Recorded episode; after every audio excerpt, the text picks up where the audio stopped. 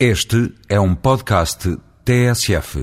Há vários meses e contra a corrente dissemos aqui que o nosso país, pela sua dependência, seria dos mais atingidos pela crise financeira.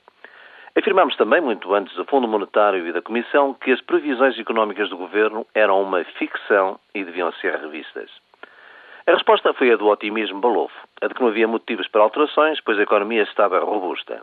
Agora, conhecida a taxa do crescimento do primeiro trimestre, revelando as metas fantasistas, o governo viu-se obrigado a baixá-las. Afinal, parece que tínhamos razão. Defendemos a revisão das previsões para que se mudasse de rumo e tomassem medidas.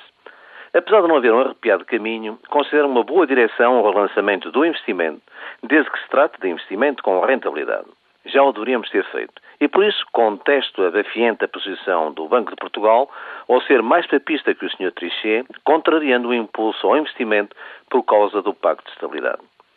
Será que depois destes anos de atraso e marasmo económico ainda não se percebeu que não é com a travagem económica que se consolida o déficit e que o combate a este se deve fazer essencialmente pelo crescimento da economia? Mas o investimento só por si não é suficiente.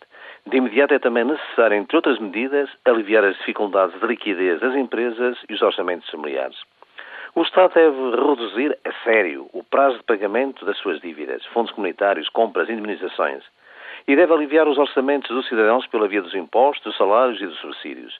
E tem a obrigação de combater os ganhos especulativos e as comissões abusivas, quer sejam das petrolíferas, da banca ou de outros setores.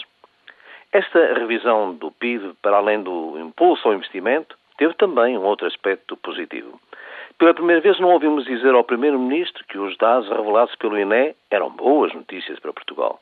Nem o ouvimos afirmar que Portugal estava no bom caminho. E como deixou de fumar, já é um progresso.